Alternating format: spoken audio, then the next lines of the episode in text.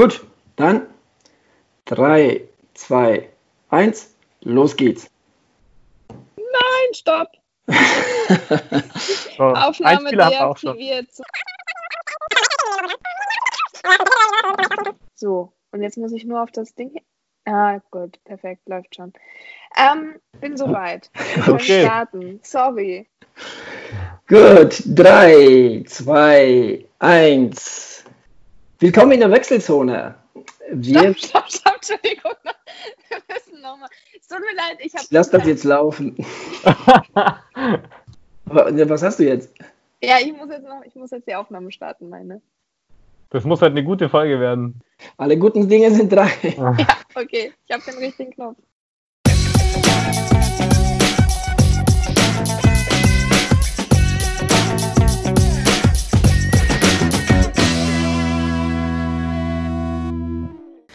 Willkommen in der Wechselzone. Wir sind bereits in der Episode 163. Mein Name ist Adrian und ich begrüße an meiner Seite die fantastischen drei, bestehend aus Tabea, Ludwig und Lukas. Hallo in die Gruppe.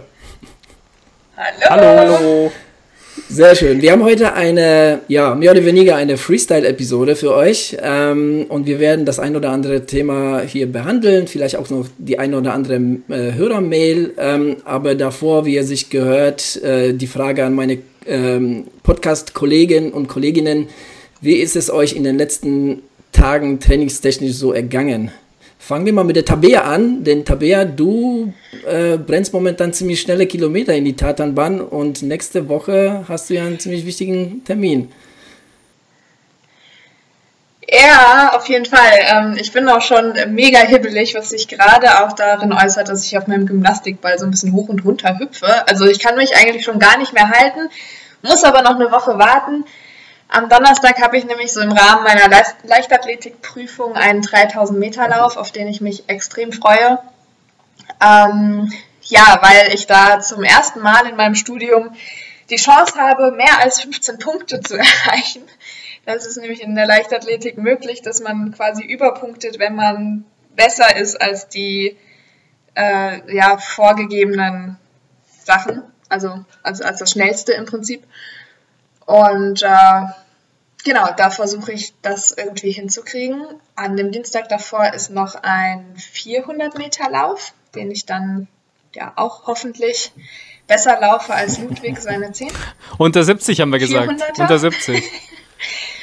ja, oh Mann, da ist, mir, da ist mir was passiert, Leute, heute. Ich hatte heute überhaupt keinen geilen ähm, keinen geilen Tag, also zumindest was Sport, den Sport betrifft, weil äh, ich hatte heute zum letzten Mal Leichtathletik und der Prof meinte dann auch so, komm, wir laufen die 400 nochmal, dass ihr wisst, was ihr für eine Zeit habt und das ist äh, auch trainingstechnisch nochmal sinnvoll, jetzt nochmal so einen kleinen Reiz zu setzen. Das ist immer seine Aussage, nochmal kleinen Reiz setzen, das wäre sehr sinnvoll. Also haben wir heute diesen, diesen kleinen Reiz gesetzt und sind 400 Meter gelaufen und ich habe halt ehrlich gedacht, dass ich bestimmt so 73 Sekunden schaffe, weil letztes Jahr hatte ich 74 und man wird ja besser. Und dass ich dann in der Prüfung mit Sicherheit Ludwig mit den 70 in irgendeiner Form schlagen kann. Und dann bin ich heute gelaufen und es waren einfach 77 Sekunden. Und ich habe mich gefragt, was da einfach schief gelaufen ist heute. Also ich war auch, ich war voll am Limit. Es ging auch überhaupt nicht mehr. Aber es war einfach für meine Verhältnisse gar keine gute Zeit. Aber wenn die Generalprobe in die Hose geht, dann weißt du ja, was das für die Aufführung bedeutet. Na, ich hoffe es. Also wirklich, ich hatte, ich wirklich, also weil ich hatte auch die 68,9 so visualisiert. weil ich wollte ja, ich wollte ja schneller sein als Ludwig. Und dann sind es einfach acht Sekunden langsamer. Also so richtig schlecht. Also, es ist ja nicht schlecht, aber. Aber du bist ja doch mitten im Training, oder? Äh, ja. Du hast ja auch hartes Programm hinter dir, denke ich mal. Ja, vor allem, ich hatte gestern ähm, Cycling noch, äh, bin ich eingearbeitet worden. Da sind wir, haben wir halt zwei Stunden Cycling Spinning gemacht und so. Das ist ja dann auch nicht so ganz ähm, spurlos an mir vorbeigegangen. Zudem kriege ich auch gerade wieder passenderweise meine Tage. Äh, ja, also ich weiß ja, woran es liegt, aber trotzdem ist es irgendwie so ein bisschen frustrierend. Was musst du eigentlich für die 3000 ja. laufen, um die 15 Punkte zu bekommen? Gibt es da auch eine Zeit? 12,23. Ah ja. Und ja, ich, also ich bin am Sonntag ganz gute Tausender gelaufen. Da bin ich fünfmal 1000 gelaufen und alle so im Bereich 4. Zwei davon sogar knapp unter 4. Die anderen beiden entweder genau getroffen oder kurz drüber. Ähm, genau, also von daher habe ich da schon so ein bisschen die Hoffnung, dass, dass da vielleicht mehr mhm. geht und dass an einem guten Tag eventuell sogar eine Sub 12 drin ist. Mhm. Ich weiß nicht, also Adrian, ich, wie siehst du äh, also, Ich habe ich hab zwar keine Zauberkugel, aber ich sehe auf jeden Fall, was die 3000 Meter angeht, sehe ich da wirklich sehr, sehr, sehr, eine sehr gute Zeit dastehen. Ob das jetzt wirklich unter 12 wird am Ende des Tages, das weiß ich jetzt nicht, aber gut, die Trainingszeiten deuten so ein bisschen darauf hin, weil du bist ja, die Intervalle davor bist du ja teilweise noch deutlich unter Vierer gelaufen. Da wolltest du es auch wissen. äh, aber ja, ja also das wird auf jeden Fall, das ist so dein Steckenpferd, ne, die 3000. Also die 400, ähm, ich glaube, da haben wir schon ein paar Mal drüber gesprochen. Ich glaube, äh, ja, ich will nicht sagen, dass du die, die, die Zeit unter 70 nicht schaffst, aber ich, ich ähm, habe so das Befürchten, dass du dich zu sehr darauf versteifst. Ja, das kann schon. Das macht ja auch keinen Spaß. Aber ich weiß muss man auch sagen, es macht ja keinen ja, Spaß, diese 400 ja. das muss man wirklich mal ehrlich sagen. Obwohl ich finde 400 eigentlich eine ganz coole hm. Distanz, weil du denkst so, Gott, ja, also 400 sind es nur sterben. Ja. Also es ist jetzt nicht wie 800. 800 ist halt so, oh Gott, ich muss sterben und ich muss noch eine Runde. Und also 800 finde ich ganz furchtbar, ganz, ganz schrecklich, die so auf auf Anschlag zu laufen. Was ist denn für euch so die, die ja, Horrordistanz? Weil ich habe, also ich glaube, meine absolute Horrordistanz, ich mag ja die Unterdistanzen alle nicht so gern, aber die absolute Horrordistanz ist bei mir ja die 5000. Ja, was ist das bei euch? Ja. 5 und 10 sind so ungefähr gleich, gleich schlimm, aber ja, 5000 ist, ist noch mal eine üble Strecke, also ist eine üble Strecke, weil das von vorne bis hinten einfach wehtut, aber das, ja, das ist so, ja, aber genau. ich muss echt sagen, also die so im Training, weil ich das im Wettkampf nie gelaufen bin und ähm, aber ähm, da muss ich sagen, die 400er im Training waren für mich immer die Hülle. Ne? Also das hat, das hat immer mhm. richtig, richtig wehgetan. Ne? Weil wenn du die vernünftig laufen willst und gut laufen willst, dann, dann, dann tut das einfach von vorne bis hinten weh. Da, da finde ich aber wiederum die 800er etwas entspannter. Aber das ist dann natürlich die Frage, wie geht man die dann auch an? Ne? Ja, aber so vom Wettkampf her, ja, 5000 definitiv. Also, ja, ja, bei mir ist es halt so, also bei den 10.000 zum Beispiel, die hasse ich auch, aber die tun halt erst ab, sagen wir 6, mal. 7. Ja, 6 ja. oder 7, genau. 6 oder 7 tun die halt weh. Dann ist es ganz, ganz schlimm, aber die 5000 tun wirklich von den ersten 100 Metern an weh, weil du halt sofort all out gehen musst. Da kannst du dich nicht eingrooven, da geht genau. gar nichts, das tut gleich weh und bleibt schlimm bis zum Ende, wird vielleicht nochmal noch schlimmer. Also deswegen 5000 Leute, bitte nie wieder. Also zumindest nicht als, als Wettbewerb. Ich, ich glaube, 5000 bin ich auch noch nie auf Anschlag hm. gelaufen. Also die, ich freue mich halt wirklich richtig auf die 3000, weil ich mal, weil ich glaube, dass das eine gute Distanz ist, um wirklich schnell zu starten, langsam zu sterben oder so, oder es vielleicht durchzuziehen. Äh, deswegen, also bei 5 würde ich unheimlich gerne mal laufen, 10 ist nicht so meine Distanz, aber also 800, das mal all out, weil das ist ja wirklich dann schon Mittelstrecke, das heißt, du läufst da einfach die letzte Runde mit Laktat in den Beinen, das tut unheimlich weh. Äh, ich weiß, bei meinem ersten 800er, da bin ich ja trotzdem auch unter drei Minuten gelaufen, was ganz gut war. Aber ich habe danach so dieses Belastungsasthma bekommen. Also ich habe wirklich drei Stunden richtig hart gehustet, meine Lunge hat gebrannt, ähm, den ganzen Tag. Ich habe wirklich gedacht, so jetzt werde ich komplett krank. Äh, es war aber wirklich einfach nur die Überlastung von den 800 Metern. Das hatte ich noch bei keiner anderen Distanz so heftig. Bei den 400 ist es halt okay, weil Klar, da brauchst du auch die Laktattoleranz, weil nach 250 Metern oder so kommt, schießt dir das auch rein, aber es ist eben nicht mehr. Lukas, nicht mehr wie so sieht es bei dir aus? Ja, also ich muss sagen, ihr geht alle mit dem einfach mit dem falschen Mindset an die Sache. Also ich finde einfach, also die Hörerinnen und Hörer werden jetzt wahrscheinlich die Augen gleich verdrehen, aber ich finde, es gibt gar keine, wenn es um Wettkämpfe geht, gibt es einfach keine schlechte Distanz. Ey, ob ich 100 laufe oder äh, Marathon, ey, da äh, freue ich mich auf jeden Fall drauf, äh, da mal alles rauszuhauen. wenn ich nach 400 Meter einfach nur hinfalle und einfach nur noch keuchend da liege, finde ich das auch irgendwie geil, weil das ist ein kurzer Spiel. Ja, aber was ist, ja, ja gut, okay, so gesehen hast du ja recht, aber was ist, was ist wirklich so das Schmerzvollste von der Strecke, was du gelaufen bist? Das Schmerzvollste? Hm. Du bist...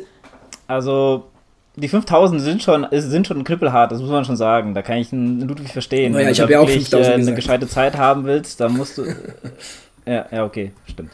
Äh, ja, also, weil du hast auch noch äh, mit dem Training. Flöter angefangen, deswegen. Ähm, ja, also keine Ahnung, äh, 5000 sind schon echt hart. Also ich muss aber dazu sagen, ich habe jetzt auch Wettkampf keine kürzeren jetzt großartig in letzter Zeit gemacht. Und ähm, ich muss echt sagen, ich hätte echt Bock, nächste Woche Donnerstag da bei der Tabea aufzutauchen und äh, mit dir das Ding zu laufen.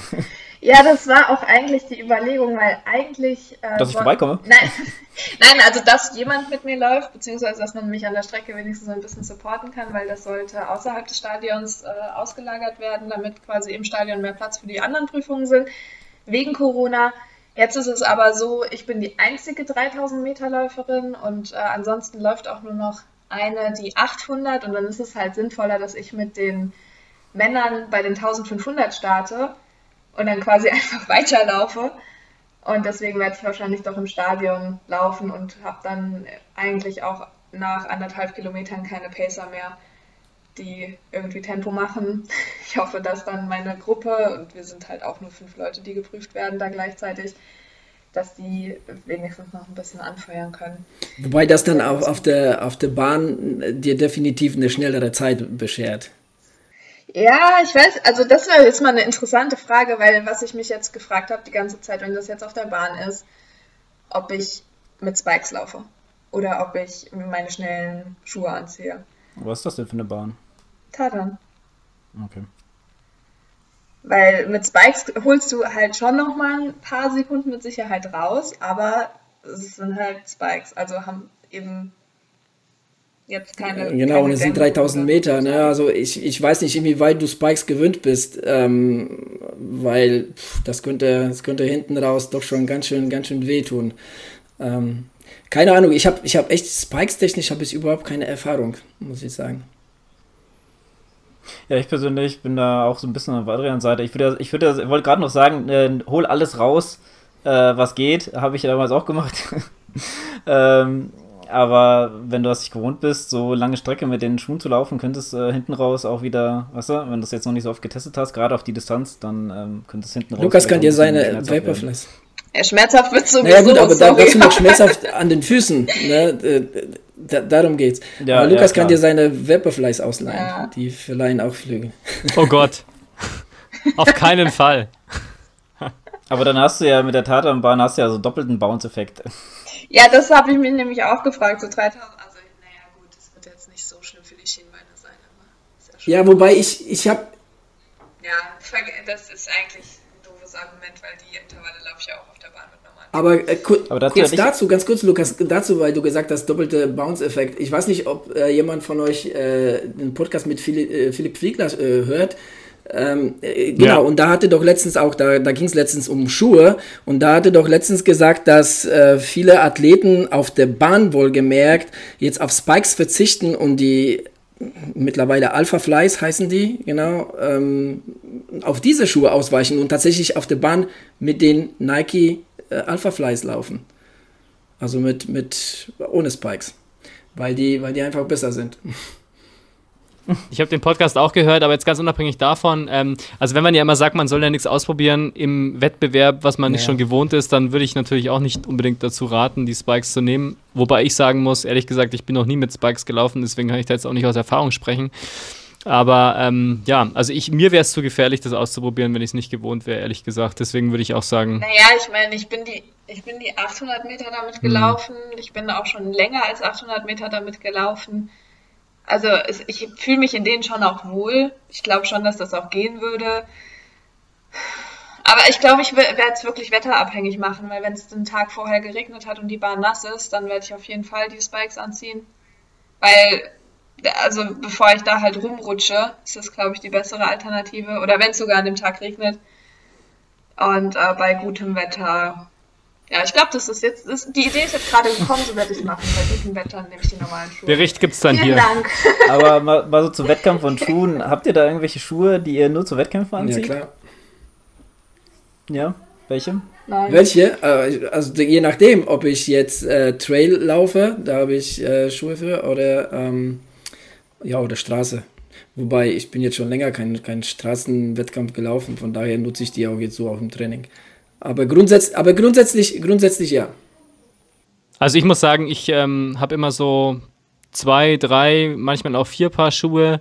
Ähm, ich habe aber keinen speziellen Wettkampfschuh. Also ich trainiere in allen gleichmäßig, auch dass die Abwechslung eben da ist, damit ich da auch immer Unterschiede habe von der Belastung her, wobei ich jetzt auch nicht 10 oder 15 verschiedene Modelle laufe, sondern ich habe eigentlich so meine drei, vier Hausmodelle, die laufe ich dann auch immer. Ähm, also insofern äh, suche ich mir jetzt eigentlich keinen Wettkampfschuh raus. Allerdings ist es bei mir halt schon so natürlich, ähm, dass ich äh, jetzt nicht unbedingt in den, ähm, ja, in den, in den komplett flachen Schuhen, wo ich dann eigentlich mein Bahntraining damit mache, da würde ich jetzt keinen Marathon damit laufen. Wobei ich auch da schon mit Schuhen gelaufen bin, die jetzt nicht so wahnsinnig viel Sprengung hatten. Das liegt mir eigentlich auch ganz gut. Ähm, aber ja, wie gesagt, also ich habe meistens den robusteren Schuh für die längeren Läufe. Ähm, auch da wechselt das Modell hin und wieder mal. Ähm, ich habe aber jetzt keinen festen Wettkampfschuh, den ich tatsächlich nur für Rennen oder sowas anziehen würde. Ja, bei mir ist es genauso.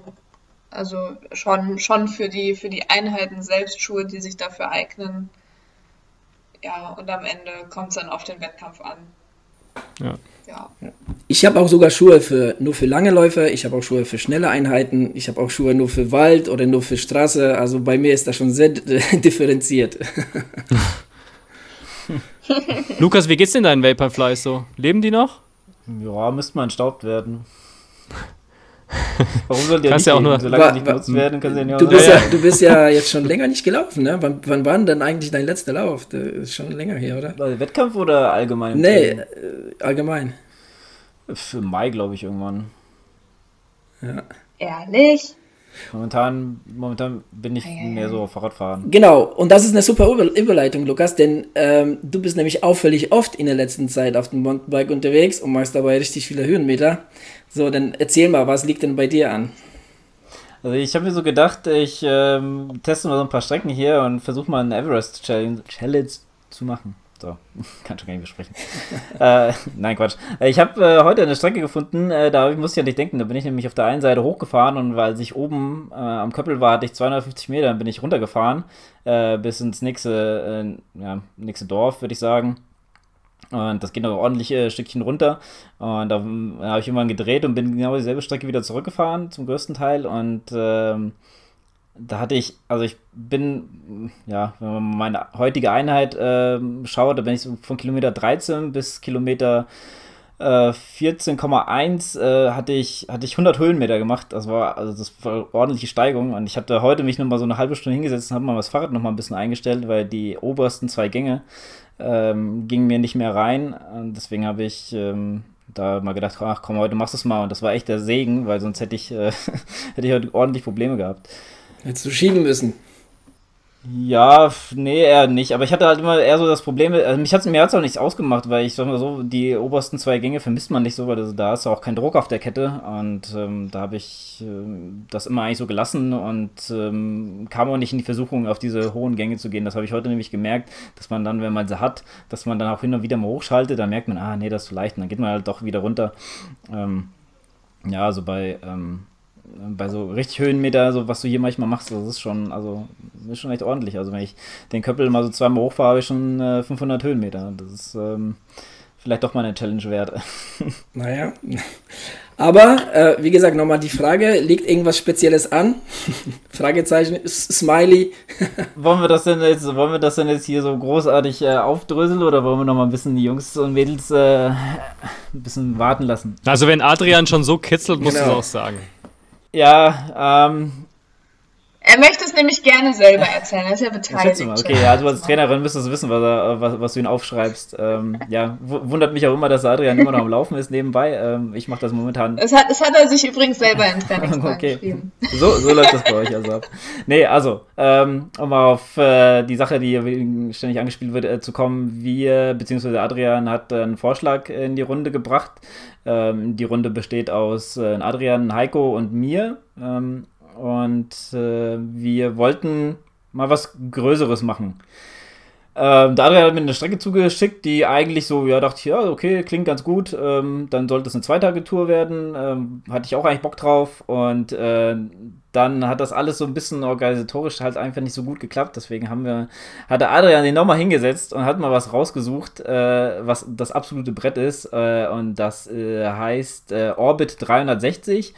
Und das besteht aus 16 Strecken in jeweils einem Bundesland. Und ähm, ja, dann da ja, ist ein Off-Track, also Off-Track ja, äh, Race, würde ich sagen.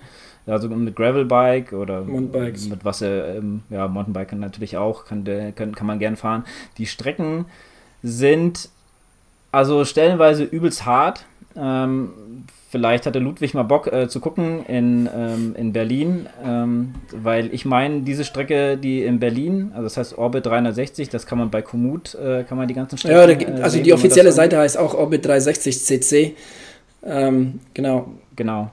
Und da kann man nämlich ganz gut äh, mal sich die Strecken angucken. Und in Berlin, ich bin mir sehr sicher, dass in Berlin äh, das der Mauerweg nee, ist. Nee, ist es nicht. Ich habe nämlich bei Michael schon nachgefragt. okay. Was ist es denn? Der Teufelsberg Nee, nee, oder? also das ist eine Strecke rund um Berlin, ähm, die hat 200, ah. auch 270, 280 Kilometer und die sieht so aus, als wäre das die Strecke von Mauerweglauf, ähm, ist es aber nicht. Die, also zum Teil schon, aber ähm, mhm. dann zum größten Teil aber dann wiederum nicht, hat mich der Heiko aufgeklärt. Okay. Ja, zum Radfahren ist der Mauerweg auch gar nicht unbedingt hundertprozentig gut geeignet, weil der teilweise auch Stellen hat, die gar nicht so gut fahrbar, glaube ich, sind als Nicht-Radfahrer. Aber ja, mhm. mhm. ja aber muss ich mir trotzdem mal angucken. Auf jeden Fall für diejenigen, die jetzt gerade so ein bisschen hellhörig wurden, als Adrian die Kilometer gesagt hat, ja, das sind die Kilometer, auch bei allen anderen, äh, auch stellenweise über 300, ähm, wenn man so und, die richtige Strecke hat. Nicht nur das, sondern ähm, auch dann die Höhenmeter, die dazu kommen. Genau, kommt auch dann auch mal drauf an, in welchem Bundesland man so ist. Äh, zum Beispiel äh, hier in Rheinland-Pfalz läuft äh, die Strecke so genau, genau, genau hier über den Köppel. Ähm, also ich bin st äh, stellenweise schon ähm, auf der Strecke hier unterwegs. Äh, die geht aber auch ordentlich. Ich glaube, die hat über 4000 Höhenmeter. Die geht dann mal äh, wirklich ein ganz Stückchen runter von mir aus. Ähm, ja, klingt ganz interessant. Äh, vielleicht irgendwann mal. ich habe das auf jeden Fall auf dem Schirm. Ähm, ja, aber um für diejenigen, die es, ähm, ja, ich habe es glaube ich noch gar nicht gesagt, wir wollen nämlich in Hessen fahren. Also wir fahren in Hessen. Wir fahren äh, nur in Hessen. ne? Wir fahren nicht alle 16. Genau. Wir fahren nur in Hessen. Das kann man natürlich machen. Hat man, man hat aber auch nur zwei Monate dafür Zeit. Das ist ein übelst, äh, ja, also ich glaube, es wird nicht machbar sein, außer man hat wirklich genug Zeit, äh, was heutzutage eigentlich äh, sogar ähm, passieren könnte, aber es ist einfach auch, also die meisten Strecken haben ja über 250 bis 300 Kilometer, wenn nicht sogar noch ein bisschen mehr und da muss man auch ordentlich äh, ja, also da, das in zwei Monaten alle 16 zu fahren, ich glaube, das ist, das, das schaffen nur die aller, allerhärtesten. Das ist äh, eine Aufgabe. Ähm, es gibt auch einen ganz guten Podcast, ich weiß es auch gerade nicht, äh, wie, der, wie der heißt, und da wurde nämlich der, ja, der wie soll man sagen, offizielle. Ähm, der Veranstalter. Der, der, der, ja, der Veranstalter, ähm, der wurde da so interviewt und der hat da ein paar interessante Einblicke gegeben.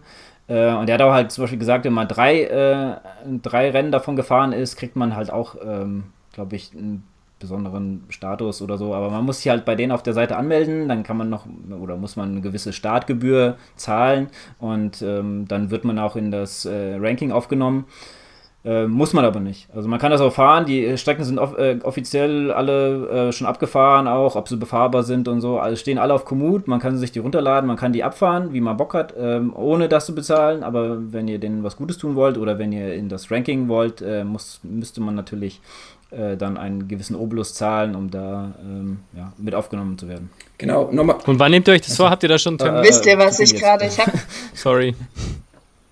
Ja, ähm, habt ihr schon einen Termin dafür? Habt ihr euch schon eine Zeit vorgenommen? Äh, die Zeit äh, wissen wir noch nicht, aber es wird äh, nächste Woche Samstag, der 18.07. werden. Ähm, mhm. Da wollen wir das äh, abfahren. Ähm, ja, also es sind, glaube ich, 283 Kilometer. Ähm, und ja, wir wollen. 286 aber 86 sogar noch drei Kilometer länger. Nicht, dass ich bei 283 aufhöre. Ähm, ja, also es wird auf jeden Fall äh, einen ganzen Tag wahrscheinlich dauern. Ähm, es gibt schon echt krasse Leute. Man kann das auch äh, sehr gern auf äh, Insta Live, äh, Insta Live, ich, Insta liken, so. Ähm, da bei den Stories kommen ständig Leute, die das gemacht haben und so. Der Adrian hat sogar in die Gruppe bei uns, äh, hatte mal einen reingeschickt, der das in elf Stunden gefahren ist. Äh, glaub, Berlin war das, gell? Mhm. Also, äh, also elf Stunden, das ist schon echt krass. Also da bist du echt die ganze Zeit flott unterwegs.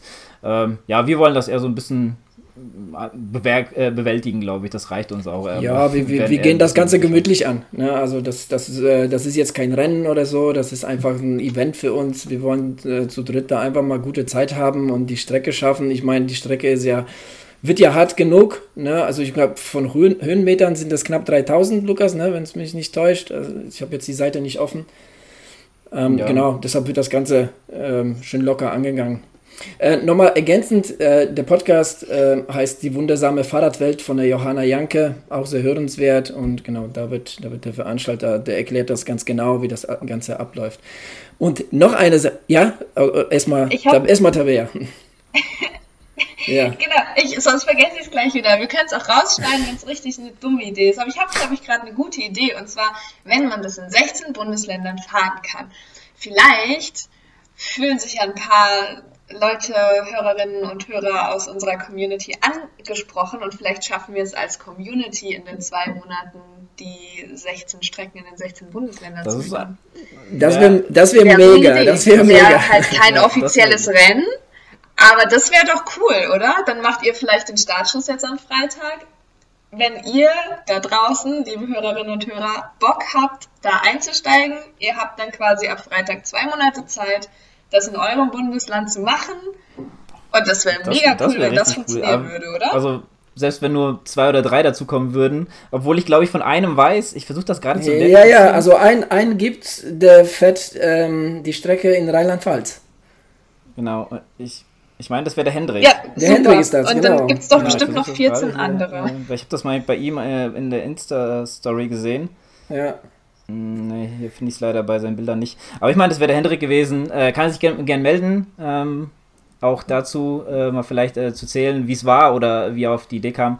Äh, da hätten wir schon mal zwei. Da hätten wir einmal NRW und äh, Hessen. Natürlich könnt ihr auch nochmal Hessen fahren. Das ist kein Problem, wenn ihr in Hessen wohnt. Aber ähm, ja, auf jeden Fall wäre es richtig super cool. Ähm, ihr könnt uns dann, glaube ich, bei Insta oder so verlinken oder so. Wäre eine richtig, richtig geile, ja, geile Idee eigentlich. Ich würde ehrlich gesagt sagen, cool wäre es dann sogar, wenn man die Strava-Aktivität dazu auf Insta, das kann man ja machen, auf Insta teilt äh, und uns verteckt. Dann haben wir nämlich gleich die Strecke dazu und können das dann entsprechend weiterteilen auf Instagram in den Stories. Und somit haben wir sozusagen zwei Fliegen mit einer Klappe geschlagen. Genau.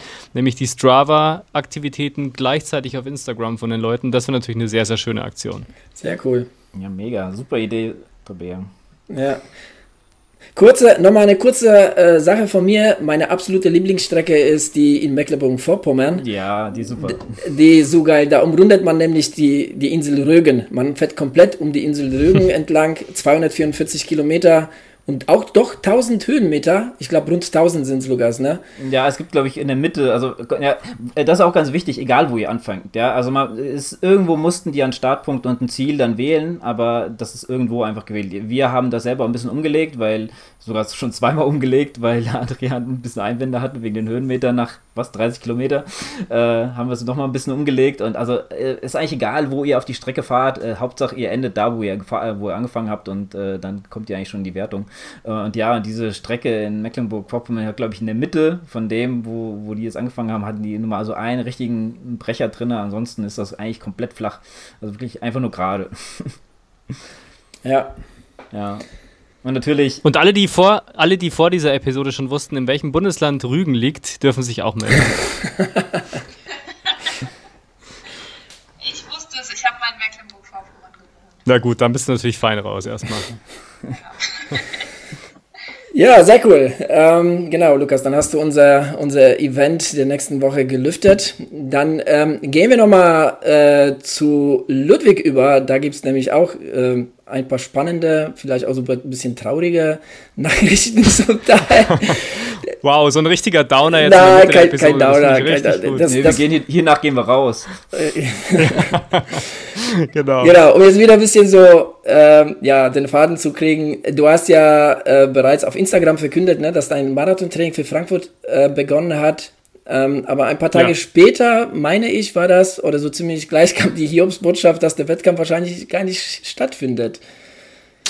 Ja, also so ist es tatsächlich. Ähm, wir haben uns ja entschieden, Adrian und ich, ähm, das Marathontraining jetzt auch wirklich anzugehen und so zu tun, als ob nichts wäre und es kein Virus geben würde, sondern einfach ganz normal der Wettbewerbkalender so weitergeht, wie das geplant war. Dann wäre ähm, am, ich weiß es immer nicht, 24. oder 25. Oktober, also jedenfalls an diesem letzten Oktoberwochenende, ähm, traditionell ja schon der Frankfurt-Marathon.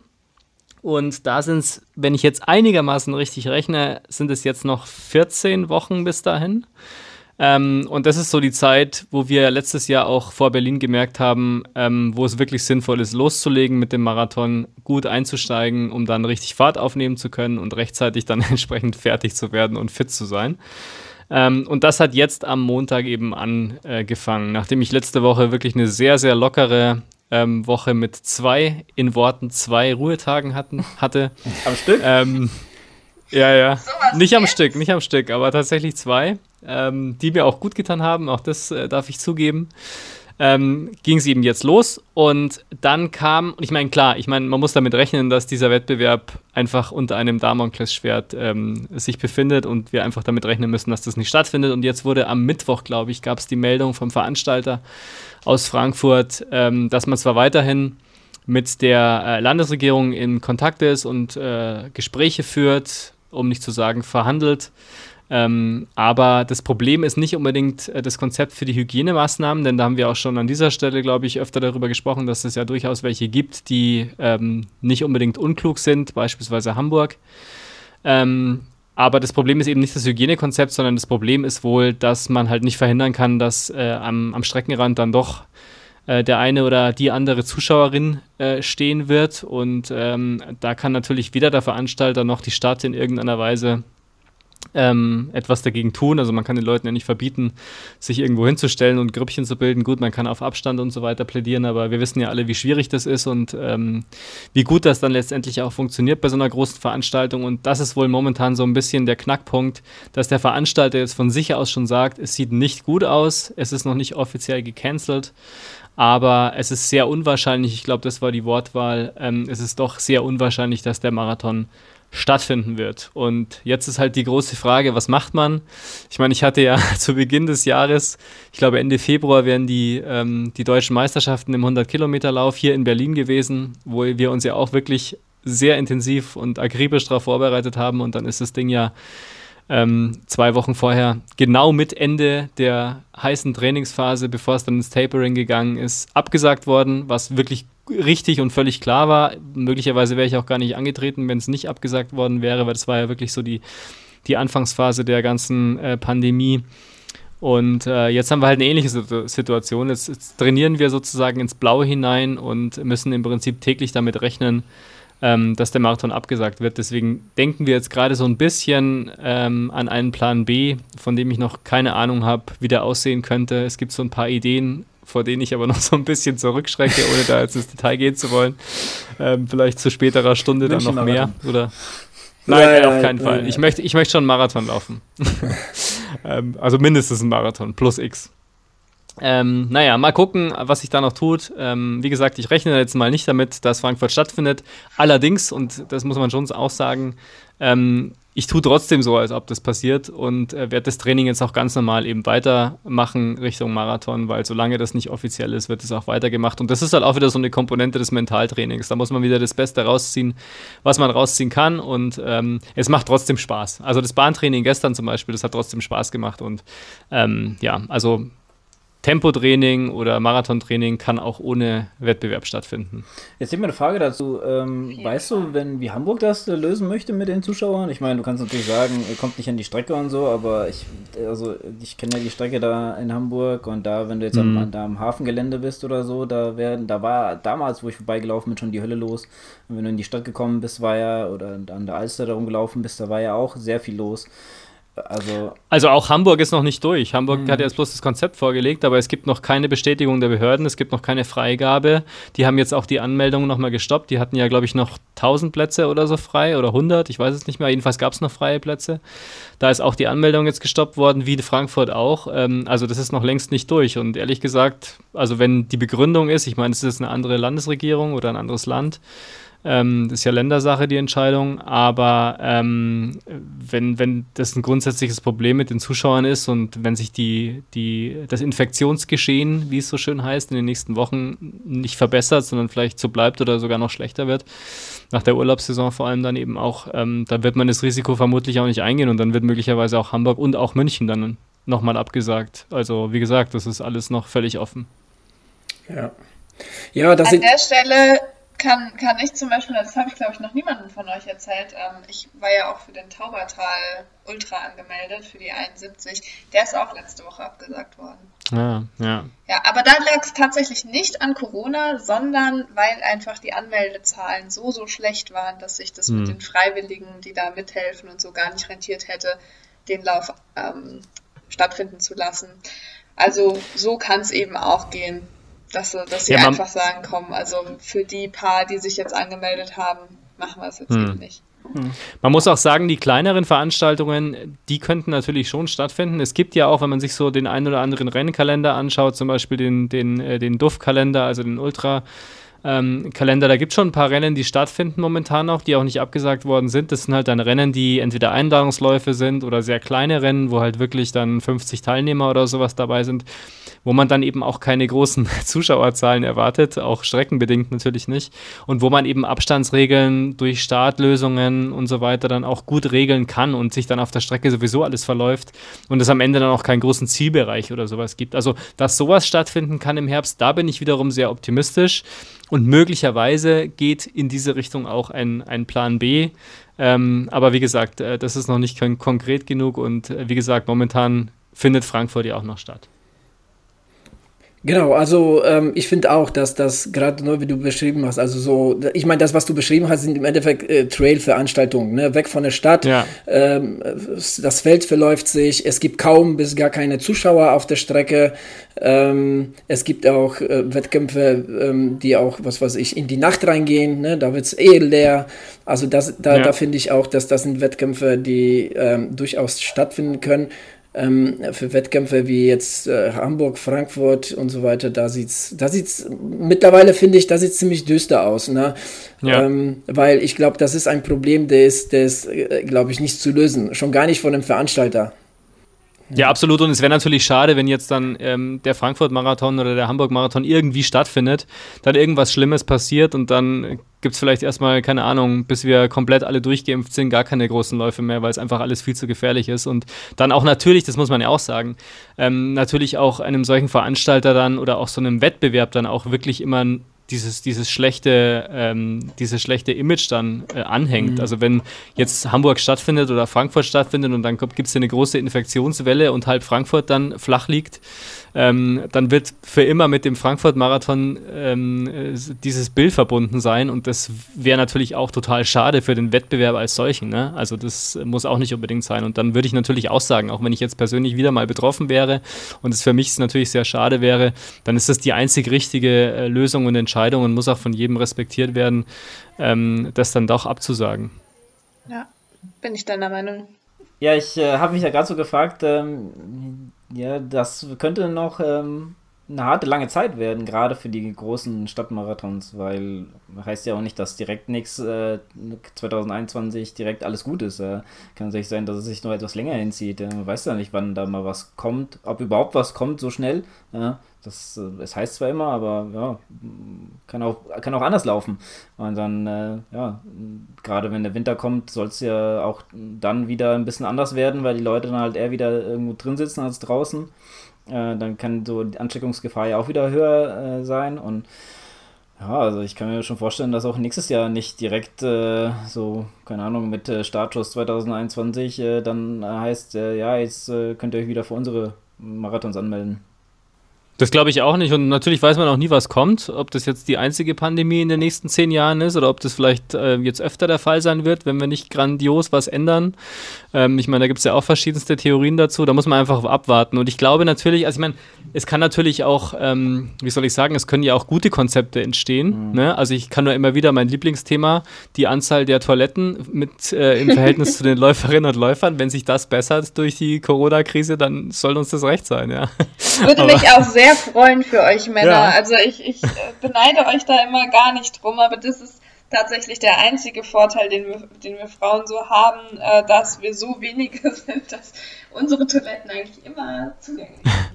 Und auch sofort. Naja, da habe ich auch schon andere Szenen gesehen, äh, auf großen mhm. Marathons, sag ich jetzt mal, in Rotterdam zum Beispiel. Oder also, bei, ich habe es eher auf den Kleinen gesehen. Also mhm. bei den Kleinen, weil da hast du meistens zwei für Frauen, zwei für Männer, ist natürlich sowieso immer zu wenig hier in Marburg zum Beispiel. Äh, aber also Frankfurt, Luxemburg, äh, die Sachen, die ich da so mitgelaufen bin, also da standen die Männer Schlange und du konntest als Frau, weil du hattest eben genauso viele Toiletten für die Frauen wie für die Männer, aber halt nur 25 Prozent der Teilnehmenden waren dann eben Frauen. Das heißt, es hat sich dann ganz gut, ver also das war von den Veranstaltern dann vielleicht auch nicht so super gut durchgerechnet, rein logisch, aber also ich, ich fand's gut. Ja, ich musste, ich musste gerade an so ein paar Szenen denken, wie oft habe ich das schon in Wettkämpfen gesehen, wo auf einmal einer rechts ausgeschert ist und wo läuft der denn hin? Und dann, na, dann ist er einfach ja, muss man halt, ne? Ja, da beneide ich euch immer so ein bisschen drum. Ich weiß noch, beim Frankfurt-Marathon war ich so glücklich, dass da irgendwie so bei Kilometer 8 ein Dixie stand. Ich auch dann schon so von, vom Start an dachte, verdammt. Und wenn du dann, du wenn du dann so. dran ziehst und es zu, dann, dann denkst ah, shit. und dann will ich, willst du stehen bleiben oder willst du weiterlaufen? Ja, ja, ich hatte das Glück, dass die dann offen waren. Okay. Ja. So, da ich zu diesem Thema nichts beitragen kann, möchte ich mal das Thema ändern ähm, und kurz nochmal auf das Thema Pandemie eingehen. Und zwar, ich habe ja ähm, letztens mir einen interessanten Vortrag ähm, anhören dürfen, äh, wo es halt eben um Pandemien an sich ging ähm, und um die Verläufe. Und ähm, was eine Pandemie kennzeichnet, und das ist immer so gewesen, egal ob jetzt die spanische Grippe oder die russische Grippe oder, oder es gab ja in, in Hongkong gab es auch eine, eine äh, vor, vor, was weiß ich, hunderten von Jahren oder so, gab es ja auch eine, eine Grippe, die da ziemlich wütete. Ähm, also ein Verlauf ist immer gleich und zwar, ähm, es gibt immer eine zweite Welle und die zweite Welle ist immer schlimmer. so viel dazu. Da ist der Optimist wieder mal unterwegs hier. Ja, tut mir leid, es kommt ja nicht von mir. Das ist ja die Geschichte. Das ist ja die Geschichte der Menschheit. Ich wollte äh, ich mhm. einfach nur mal äh, hier das Ganze mal bezüglich Herbst, Marathons und so weiter so auf den Punkt bringen. Denn äh, ich glaube, davon können wir jetzt ausgehen, es sei denn, jetzt irgendwie gelingt es doch äh, irgendwie den, den äh, Pharmaindustrien da äh, was auf den Markt zu bringen, was das Ganze so ein bisschen eindämmt. Aber ähm, ja, schauen wir mal. Schauen wir mal, ob sich auch diesmal die, die Geschichte wiederholt. Aber ja, also die, zusammenfassend äh, kann man wirklich sagen, also alle Pandemien verlaufen immer äh, in Wellen. Vielleicht noch kurz zusammenhängend auch mit den Rennen nochmal, weil du ja gerade gesagt hast, bei den kleinen Rennen wird sich vielleicht nicht so viel ändern. Ähm, ich glaube, auch bei den kleinen Rennen wird sich schon einiges ändern, was unsere Gewohnheiten so angeht. Beispielsweise Verpflegungsstellen. Da wird es halt nicht mehr einfach so sein, dass man große Schüsseln irgendwo hat, wo dann irgendwelche Sachen drinstehen und jeder greift da rein. Da wird es wahrscheinlich auch entsprechend Regelungen geben. Da wird es möglicherweise Zugangsbeschränkungen geben, dass nicht mehr so viele Läufer an den Verpflegungsstellen stehen dürfen und so weiter. Also da kann schon sein, dass noch ein, ein Rattenschwanz dahinter kommt, wo wir dann grundsätzlich uns Gedanken machen darüber, wie das in Zukunft ablaufen wird. Vielleicht muss man in Zukunft auch immer seinen eigenen Becher mit mitnehmen oder sowas. Also solche Dinge können natürlich auch alles passieren. Ähm, und ich glaube, egal was, ähm, viele Bereiche in unserem Leben werden ja nicht mehr so sein, wie es mal war, wenn das dann alles mal vorbei ist. Und möglicherweise wird natürlich auch unser äh, unser Rennverhalten oder die, ähm, die, die Rahmenbedingungen bei großen wie aber auch bei kleinen Läufen dann einfach anders sein. Und darauf müssen wir uns dann wahrscheinlich irgendwann einstellen. Und wer weiß, in 20 Jahren ähm, ist das dann alles ganz normal und keiner kann sich mehr vorstellen, an einer Verpflegungsstation mal in eine große Schüssel mit Wassermelonen reingegriffen zu haben. Aber da, da muss ich auch sagen, ähm, das siehst du ja heutzutage schon. Also ich meine, du musst ja nur bei dir auf die Arbeit gucken. Also wie viele Leute sind bei uns jetzt zum Beispiel, wenn ich äh, auf Toilette gegangen bin, kamen sie mir einfach entgegen. So, weißt du? Heutzutage äh, stehe ich da fast wirklich äh, Schlange mit denen, äh, die auf Toilette waren, um die Hände zu waschen. Also das, äh, da merkst du ja schon so ein bisschen Unterschied. Aber was ich zu deinem, ähm, was du gerade gesagt hast, nochmal äh, drauf eingehen wollte, mir ist schon irgendwie immer aufgefallen, so im Nachzielbereich. Weißt du? Da sind die Bananen ja zum Beispiel nicht komplett geschält, sondern einfach nur aufgeschnitten. Oder diese äh, Müsli-Riegel oder sowas, die man hat, die muss man selber aufpacken und sowas. Und äh, die Helfer und Helferinnen, die haben ja auch immer Handschuhe an und so. Also das ist mir in den Nachzielbereichen immer eigentlich positiv aufgefallen. Hm. Ja, klar. Aber vielleicht auch das Verhalten muss man dann noch mal überlegen. Ne? Also wenn man sich halt, ich meine, es ist ja auch normal, dass man sich dann irgendwie in den Armen legt und eng aufeinander ist und so weiter. Das gehört ja auch dazu. Und ich hoffe, dass wir uns das natürlich auch erhalten können. Aber solche Verhaltensweisen werden sich möglicherweise ändern. Und wenn man sich mal überlegt, wenn man in Frankfurt jetzt beispielsweise dann in die Festhalle einläuft oder in Berlin eben auch dann auf dieser ähm, äh, Straße des 17. Juni steht und dann eben einfach glücklich ist und irgendjemanden in die Arme fällt, der einem gerade entgegenkommt oder die Medaillenfrau äh, oder den Medaillenmann umarmt oder abklatscht oder sowas.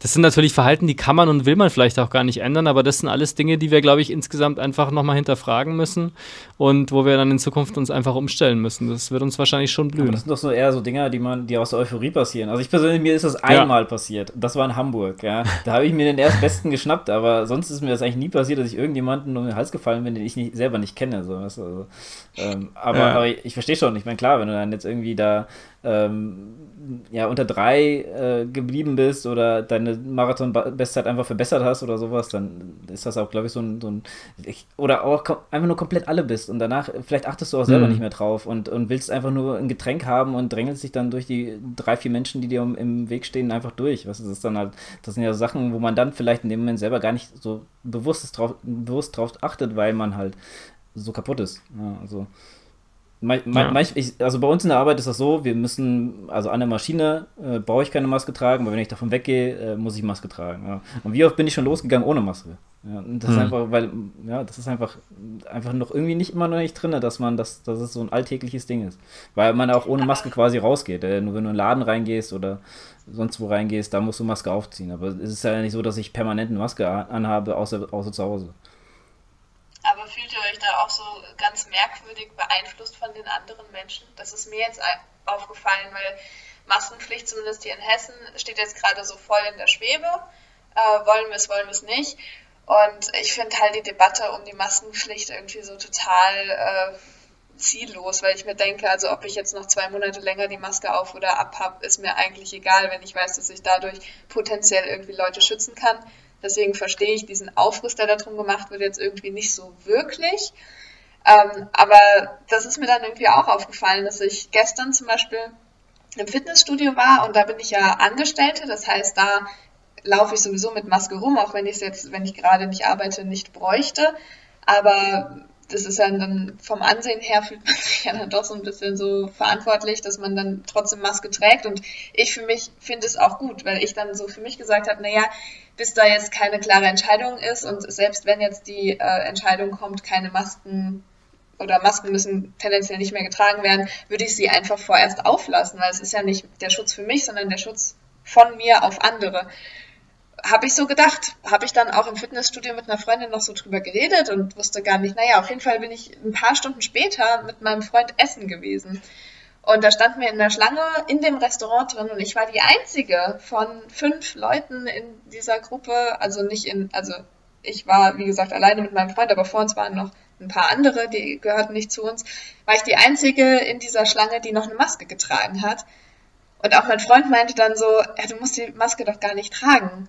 Und in dem Moment war ich so, ja, okay, dann ziehst du ab. Obwohl ich ja vorher eigentlich das Statement äh, gesetzt hatte, ich behalte meine Maske auf, weil es ist eigentlich nur sinnvoll, die zu tragen. Aber man wird so komisch beeinflusst äh, von anderen Leuten, von dem, was andere tun. Äh, also mir geht es zumindest so, dass ich da so total hin und her geworfen werde, äh, wie ich mich jetzt verhalte, weil es mir, also weil man will sich irgendwie richtig verhalten und trotzdem will man dann auch ja nicht irgendwie komisch rüberkommen, wenn man jetzt die Einzige ist, die da eine Maske trägt. Also ich weiß nicht, wie euch das geht, aber das ist mir gestern extrem aufgefallen, dass ich da gar keinen klaren Standpunkt offensichtlich habe.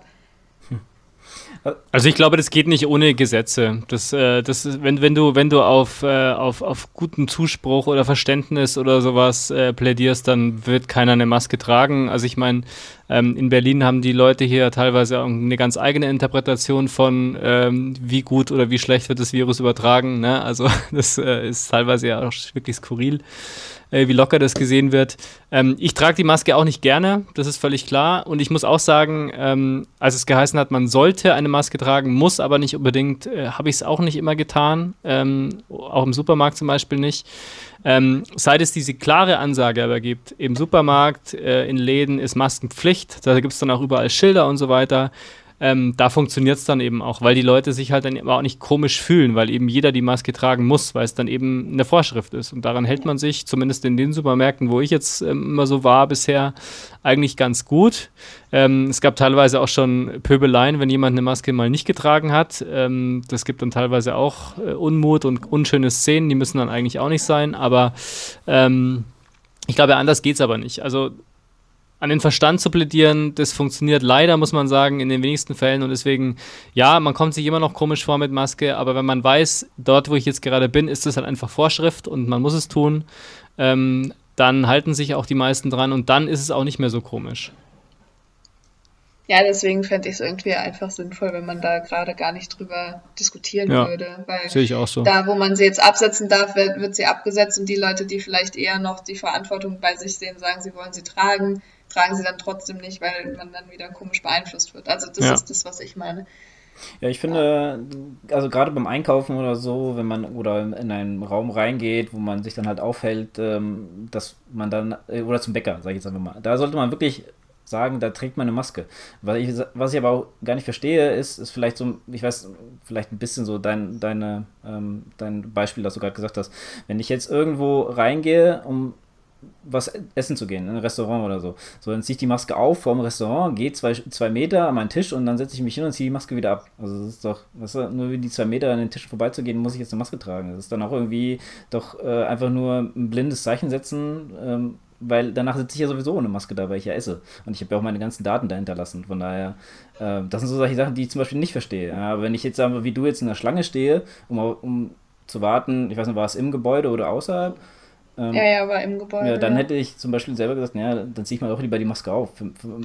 Dann fühle ich mich auch selber ein bisschen besser dabei, weißt du, wenn, weil gerade so, ja. Also ich, ich bin auch so ein bisschen pingelig, wenn Leute zum Beispiel äh, neben mir dann anfangen, im, im Kino oder so zu husten oder sowas, da würde ich ihn am liebsten umsetzen. ja, gut. Ja, wollte ich nur mal einwerfen. Na, ist ein guter Einwand und äh, ich glaube, in ein paar, in paar Jahren äh, fragt keiner mehr danach. Dann sind wir alles gewohnt und dann ist es normal. ja. Gut, ähm, soll ich noch ein bisschen von meinem Training erzählen, ganz ja, schnell? Ja, unbedingt. Ähm, ja, und zwar, ähm, ich mache ich mach auch gar nicht lang, also mein Training läuft ja super und worauf ich trainiere, hatte Lukas jetzt ausführlich erzählt. Ähm, aber hin und wieder ja, ja, genau. Und aber hin und wieder streue ich mal einen, äh, ähm, mal einen kürzeren, mal einen längeren Lauf ein, weil äh, das momentan auch sehr gut äh, läuft und mir sehr, sehr viel Spaß macht. Aber heute Morgen habe ich mich echt gefühlt wie in den Tropen. Also das war so krass. Ich bin heute wieder mal am Dünsbeck gelaufen und es gab eine Luftfeuchtigkeit von gefühlt 100 Prozent. Und ich war nach, äh, glaube ich, 20, äh, nach 20 Minuten völlig durchgeschwitzt. Das war so schwül heute den ganzen Tag war, war, schon, war schon echt krass. Hat natürlich den Lauf nicht einfacher gemacht, aber es war ja wie immer sehr schön an Dünsberg und in diesem Zusammenhang ist mir irgendwie aufgefallen, dass ich dieses Jahr auffällig oft am Dünsberg bin und ähm, ich habe mal so die Höhenmeter gezählt, die ich dieses Jahr da insgesamt gemacht habe. Und äh, so langsam aber sicher komme ich an die 10.000. Und ich habe mir gedacht, oh ja, dann mache ich die mal voll. dann laufe ich so oft am Dünsberg oder fahre so oft am Dünsberg Fahrrad. Jetzt äh, noch die nächsten Monate bis Ende des Jahres, bis ich am Ende des Jahres am Dünsberg 10.000 Höhenmeter stehen habe. Das ist ein Wort. Dann hast du den Everest. Ja, dann habe ich sogar, das habe ich sogar mehr als ein Everest, ne? Ja. Aber klar, verteilt auf Monate, aber ja, also kam mir irgendwie so in den Sinn, weil ich habe mir gedacht, okay, schon mal alleine mit der mit der mit dem Everest-Ding hatte ich 4400 und dann war ich davor schon ein paar Mal da, danach ein paar Mal da und auch mal gelaufen, des Öfteren heute auch äh, kamen 1000 Höhenmeter zusammen. Also ich bin schon, glaube ich, über 7000 Höhenmeter da gelaufen und ähm, ja, die, die knapp drei, die mache ich auch noch voll. Ich würde gerne mal deine Heatmap sehen dort. ja, ja, da, die, die leuchtet, die leuchtet, ja. Die wechselt. Du musst ja sämtliche Segmente haben, oder? Bitte? Da musst du ja sämtliche Segmente bald haben. Ach nee, nee, nee. Also was das Laufen angeht, äh, gerade so in dem Bereich um Kraftdorf und äh, und, und Dünsberg und so weiter, da hier sind schon ein paar sehr, sehr gute Leute unterwegs. Also mhm. ähm, das merkt man auch daran, dass wenn ich Fahrrad fahre, da habe ich immer wieder hier und da was, wenn ich laufe, kaum was. Also bis gar nicht, mhm. weil, also hier sind einfach Raketen unterwegs, da kannst du es vergessen. Vor allem, wenn ich, äh, wenn ich am Dünsberg unterwegs bin, dann bin ich da eher gemächlich unterwegs. Mhm. Genau. Ja, also viel mehr will ich gar nicht zu meinem Training ähm, erzählen. Ähm, wie gesagt, also ich bereite mich groß und ganzen jetzt auch auf die Orbit 360 äh, Tour mit Lukas und Heiko. Das wird richtig, richtig cool. Da freue ich mich schon sehr drauf. Ähm, aber ähm, wir haben ja noch ein paar Hörer-Mails, ähm, die wir auf jeden Fall ähm, ja, hier vortragen sollten, weil, weil die sind richtig cool.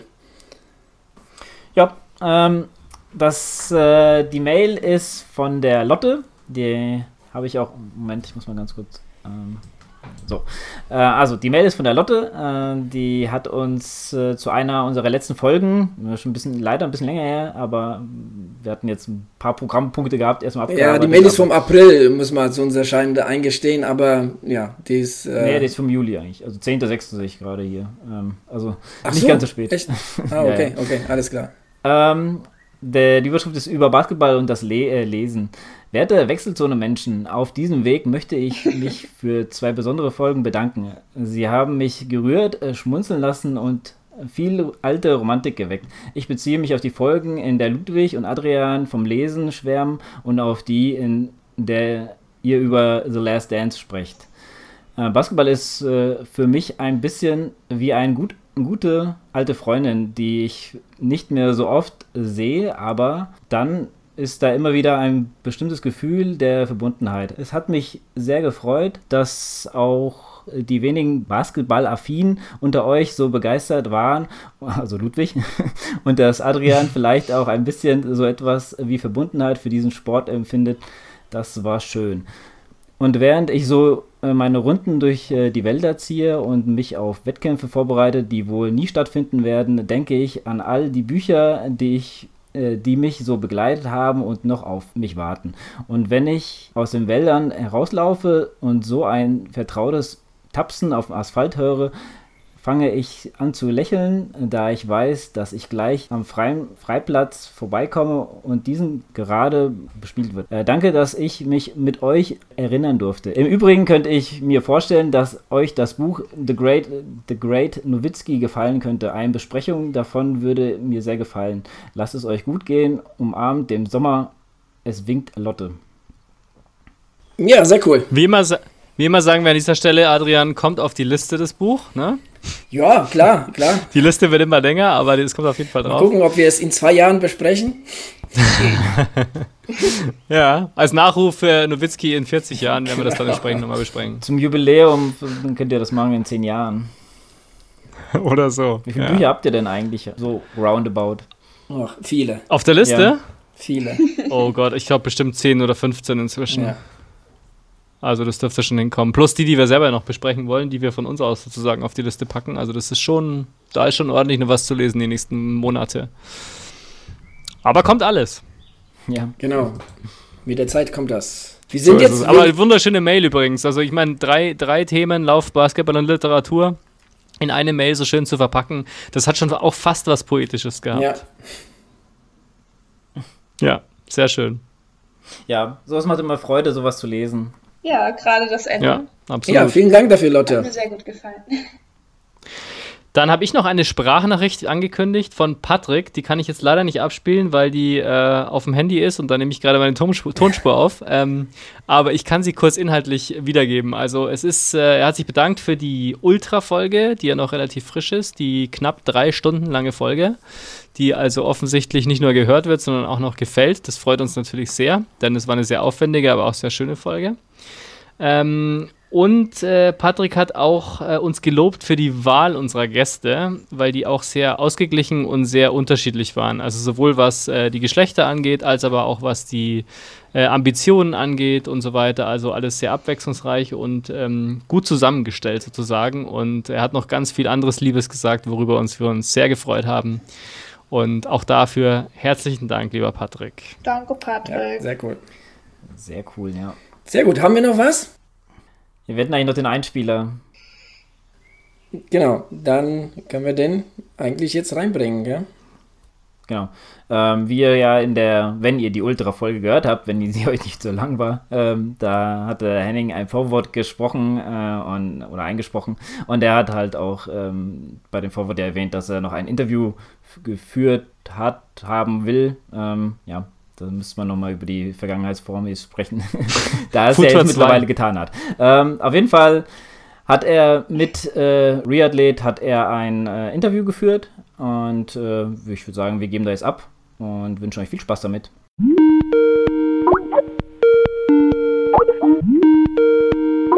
So, ich begrüße euch zum Interview mit Reathlete. Reathlete. Reathlete ist gut, ja. gut.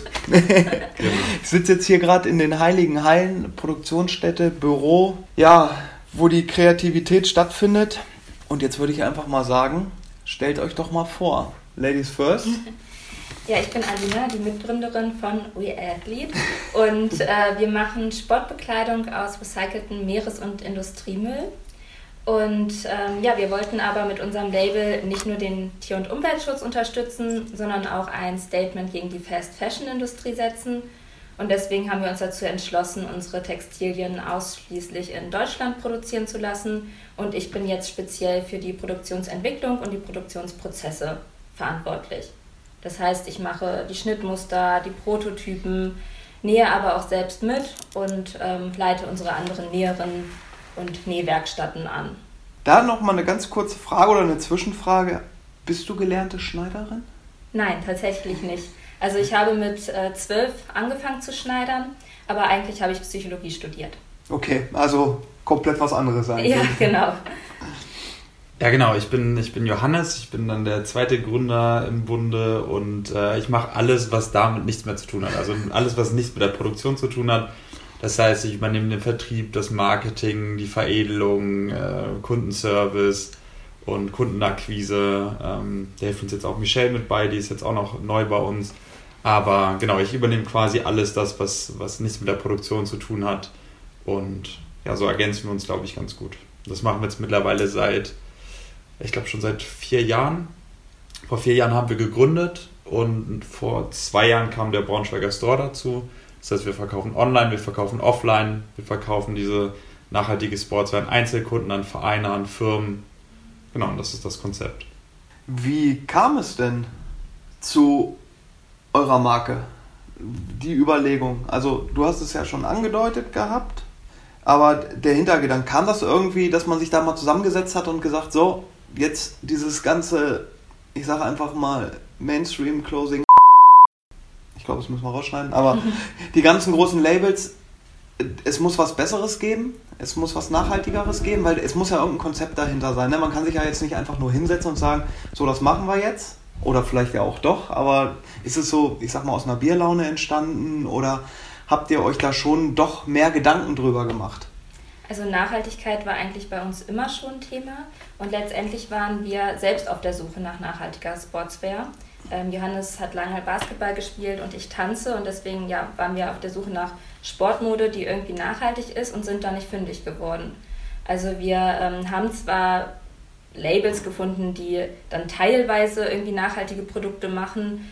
Aber auch die hatten halt nie diese deutsche Produktion, sondern haben das dann für einen Hungerlohn oder so anfertigen lassen. Und ähm, ja, nach und nach haben wir dann halt selbst ein Konzept entwickelt und wollen auch, also ganzheitlich nachhaltig sein. Also nicht nur die recycelten Materialien, sondern ähm, wie gesagt auch die deutsche Produktion, weil wir so halt auch äh, kurze Transport- und Lieferwege ähm, ja, garantieren können oder generell auch die Arbeitsprozesse dadurch transparent gestalten können. Und ja, das war dann letztendlich so der Weg, wie unser Konzept dann entstanden ist. Die ähm, Entscheidung zu gründen kam dann tatsächlich im Sommerurlaub. Da waren wir dann auch am Meer und ähm, sind dann auch auf den Stoff aufmerksam geworden und fanden das halt so genial, irgendwie Sportswear aus recyceltem Meeresmüll zu machen, dass wir dann uns entschlossen haben zu gründen. Wo wir jetzt ja eigentlich schon vom oder das Grundmaterial hast du erwähnt. Mhm, genau. Meeresmüll. Was genau können wir denn unter Meeresmüll verstehen? Ist es jetzt wirklich die Kunststoffflasche, die auf dem Meer schwimmt, was man vielleicht auch aus dem TV kennt? Oder liegt es auf dem Grund oder wird es angespült ans Meer oder ist es irgendwie ein, ein Sammelsurium aus allem, was ich gerade aufgezählt habe?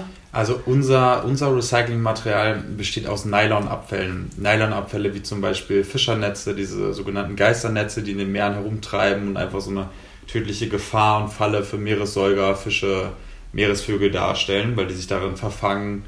Äh, es geht aber auch über anderes Plastik, also Fische und, und Meeressäuger verwechseln Plastik mit Nahrung und äh, verenden letztendlich daran beispielsweise äh, Seeschildkröten, die eigentlich Quallen ähm, essen als Hauptnahrungsmittel die verwechseln das mit Plastiktüten im Licht und so weiter. Das heißt, es gibt ganz viele schädliche Stoffe in den Meeren und Plastik, aber wir recyceln mit unseren Partnern Nylon-6-Wertstoffe. Das sind Fischernetze, das sind Teppichfasern, das ist Industrieplastik. Und die Abfälle kommen auch aus der Industrie und aus den Meeren, so 50-50 ungefähr.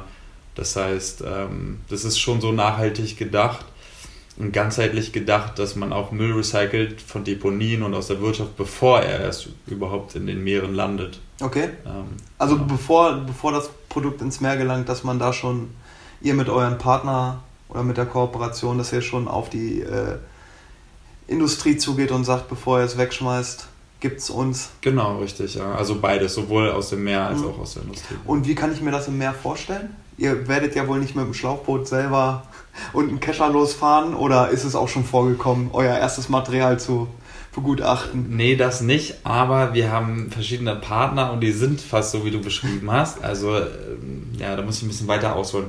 Ähm, es gibt verschiedene Organisationen und Rücknahmeprogramme, eigentlich sogar weltweit, die diese Nylon-6-Wertstoffe einsammeln. Das ist zum Beispiel die Healthy Seas Initiative in Holland die macht genau das, was du gerade gesagt hast. Zwar nicht mit Keschern, aber die steigen aufs Boot in den europäischen Meeren, oft halt Nordsee und Mittelmeer und gehen mit freiwilligen Tauchern wirklich äh, ins Meer und bergen diese Geisternetze.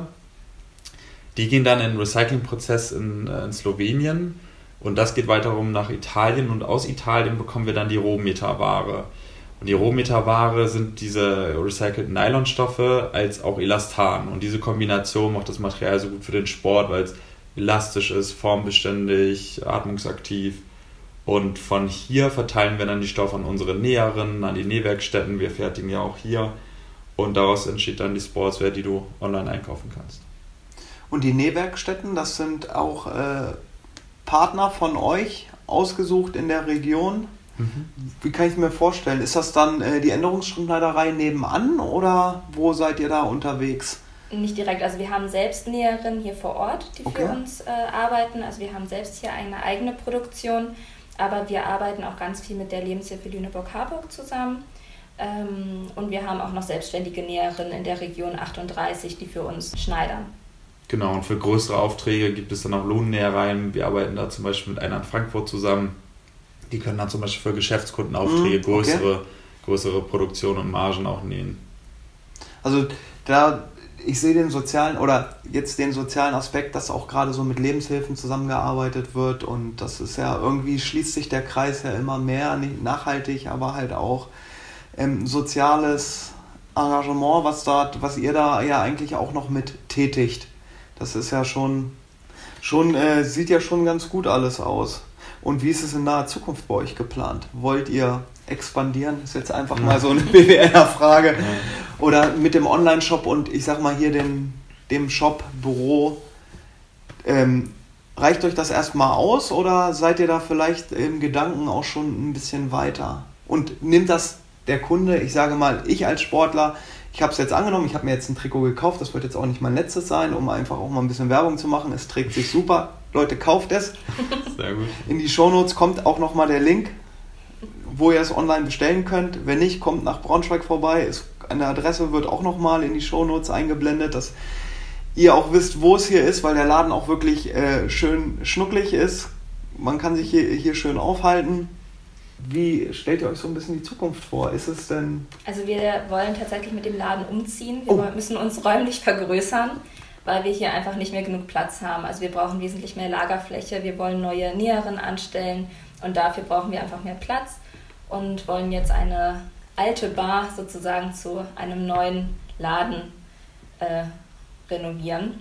Und ja, außerdem wollen wir natürlich unser, Portfolio erweitern, wir wollen äh, neue Produkte mit ins Sortiment aufnehmen und auch neue nachhaltige Stoffe, damit wir einfach da noch mehr anbieten können. Und natürlich wollen wir auch ein bisschen mehr in Werbung investieren, damit wir einfach mehr Leute erreichen können. Also wir stecken quasi genau schon da drin, was du gerade angesprochen hast. Also Mietvertrag ist schon unterschrieben. Ähm, es muss jetzt noch ein bisschen was geklärt werden, aber wir wollen dieses Jahr noch umziehen, wir wollen uns vergrößern. Ähm, wir halten an der deutschen Produktion fest. Also das wird auch immer so bleiben, solange es unser Label gibt. Und ähm, ja, also nächster Step ist jetzt mehr Leute einstellen, vergrößern, Portfolio äh, vergrößern und ja, letztendlich unsere Vision ist, dass wir so der erste Ansprechpartner in der Sportbranche werden, wenn es um grüne und nachhaltige Produkte gibt, geht. Also ähm, dass jeder Verein vielleicht irgendwann mal weiß oder jedes Unternehmen für jede Laufgruppe, Firmenlauf und Einzelsportler, ah okay, Reathlete macht nachhaltige Sachen, äh, also Equipment, Textilien und Made in Germany, dass man einfach so weiß, okay, das ist die Anlaufstelle, wenn es um, um nachhaltige und grüne Produkte im Sport geht. Das hört sich doch sehr vielversprechend an. Das ist die große Vision. ne? ja, man muss auch immer Träume haben und äh, ich glaube, die äh, wenn ich mich hier umgucke, dass er doch, äh, weiß ich ja auch selber, dass er aus der Region doch auch schon relativ viele erreicht. Ich weiß jetzt nicht, wie es über den Tellerrand ist von der 38, ob's da, ob da auch viele auf euch zukommen, die überregional oder vielleicht sogar europaweit. Also wir verkaufen schon europaweit im Online-Shop, aber eher wenig. Also wir verkaufen das meist in Deutschland aber vor allen Dingen, äh, also sowohl Geschäftskunden als auch Privatkunden, auch überregional. Also wir haben hier natürlich im Store eine, eine feste Stammkundschaft und auch immer wieder neue Leute, die aus Braunschweig kommen oder hier aus der Umgebung. Aber online äh, generell verkaufen wir wirklich deutschlandweit und ähm, ja.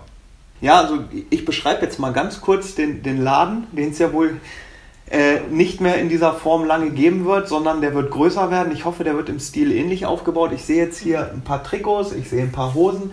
Was mich aber auch als Fahrradfahrer reizt, ich sehe hier Trinkflaschen. Und das hatte ich auch am Anfang gefragt, dass diese Trinkflaschen biologisch abbaubar sind, genau. falls ich diese Trinkflasche im Wald verliere, was äh, vielleicht auch gerade den ein oder anderen Mountainbiker doch auch mal von euch passiert ist, dass eine Trinkflasche irgendwie durch die Gegend fliegt wenn es huckelig wird.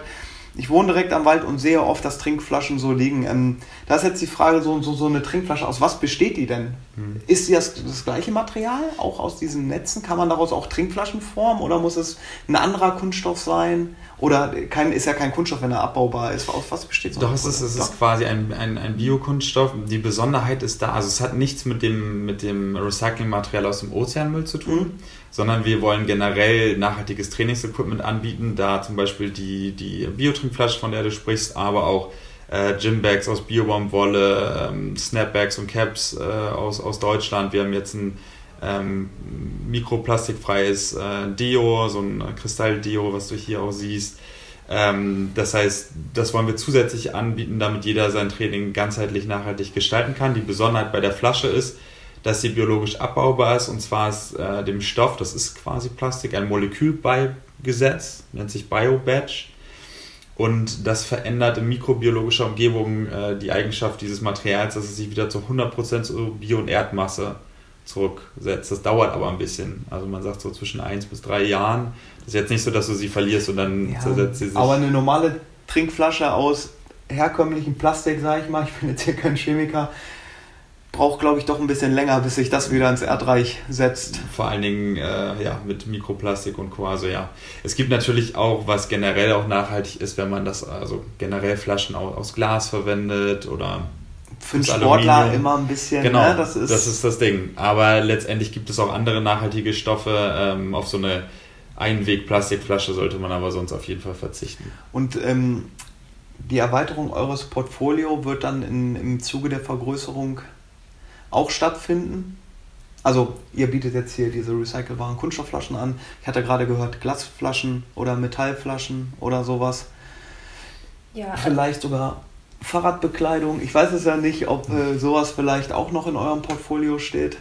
Also wir arbeiten bereits an den Prototypen, aber wann die jetzt genau veröffentlicht werden, das steht noch nicht fest. Als nächstes wollen wir gerne noch Handtücher auf den Markt bringen und auch äh, Rucksäcke aus Ananasleder. Also das sind eigentlich so die nächsten Produkte und dann ja, geht's weiter. Mhm.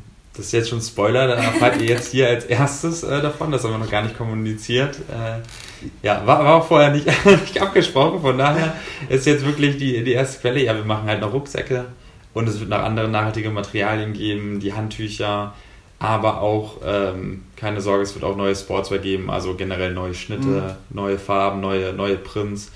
Ähm, vielleicht, wenn wir mit dem ganzen Umzug und so weiter durch sind, ist gerade ziemlich viel zu tun. Ich muss sagen, Schnitte, Farben, Prints, kann ich nur sagen, sind top. Guckt im Online-Store. Und ich denke mal, ihr habt sicher auch eine Facebook-Seite und bei Instagram sicher auch. Und da könnt ihr sicher auch schauen, wenn es neue Produkte gibt. Ihr wurdet gerade, oder wir waren gerade Zeugen des Spoilers von dem Ananas-Rucksack, so nenne ich ihn jetzt mal. Ja.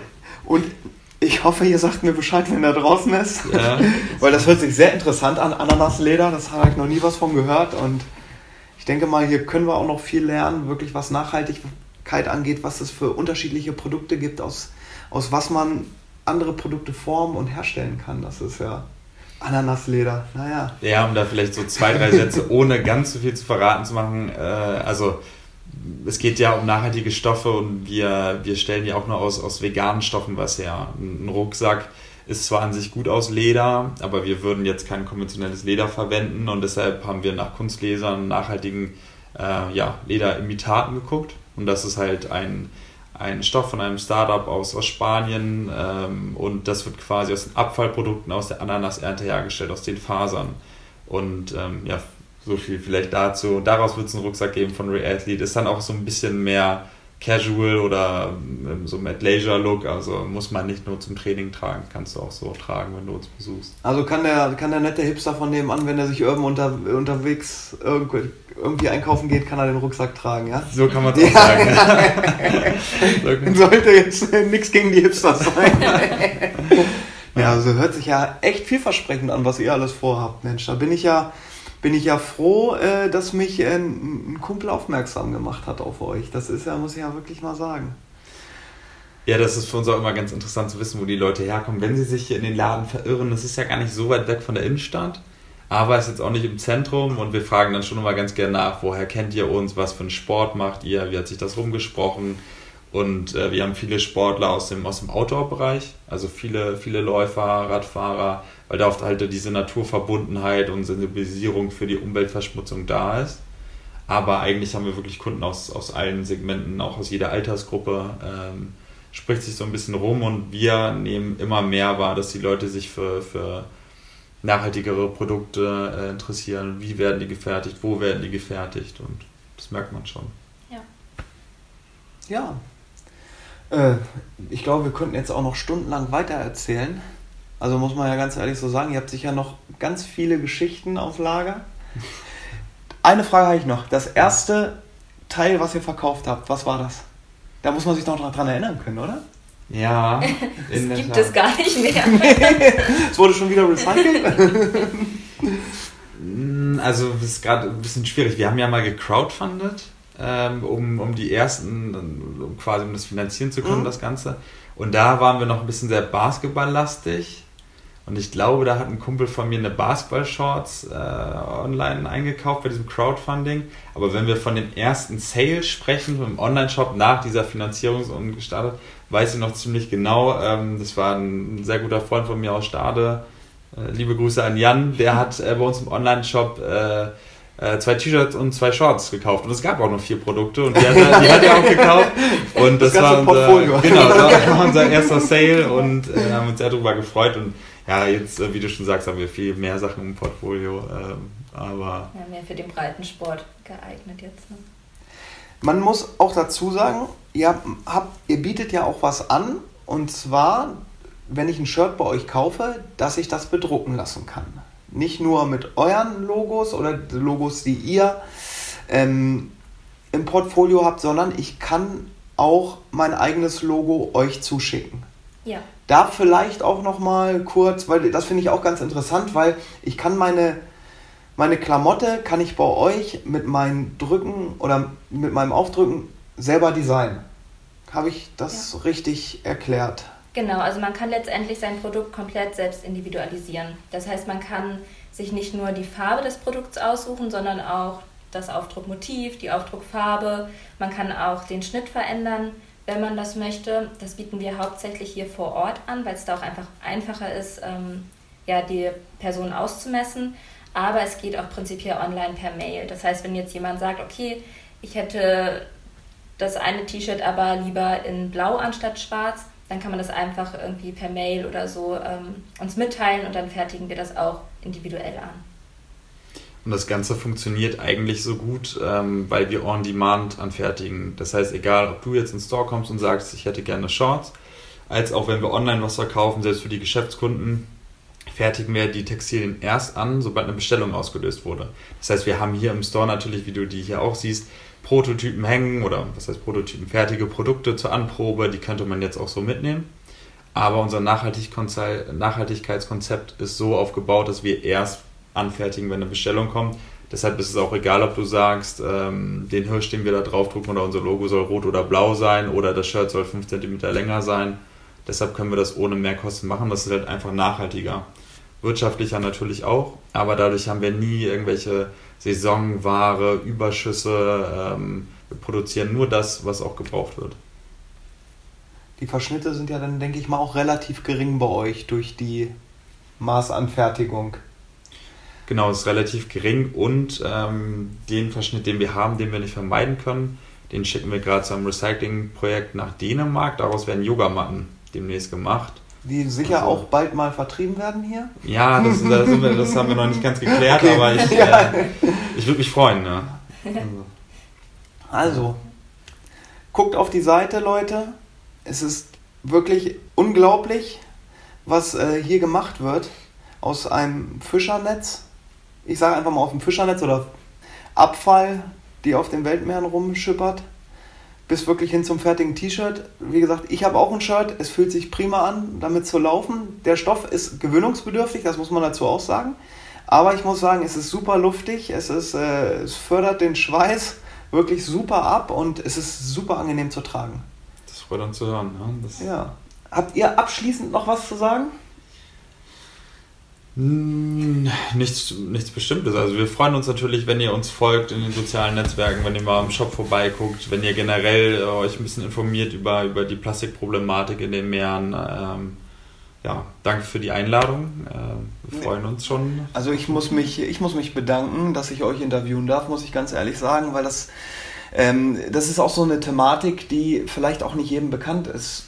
Umweltschutz und Umweltverschmutzung natürlich, aber wie wir alles gerade an, den, an, an der Klamotte wieder in den Kreislauf zurückgeben können, das ist ja schon, da muss man schon ordentlich Gehirnschmalz lassen, glaube ich, um da wirklich hinzukommen, wo ihr jetzt hier seid. Das ist ja nicht einfach, ich, ich tue jetzt mal was Gutes und spreche darüber, sondern man muss ja dann auch manchmal einfach nur machen und das habt ihr hier getan und das ist ja echt super, dass es äh, läuft und äh, ja, ich freue mich auf jeden Fall auf weitere Produkte.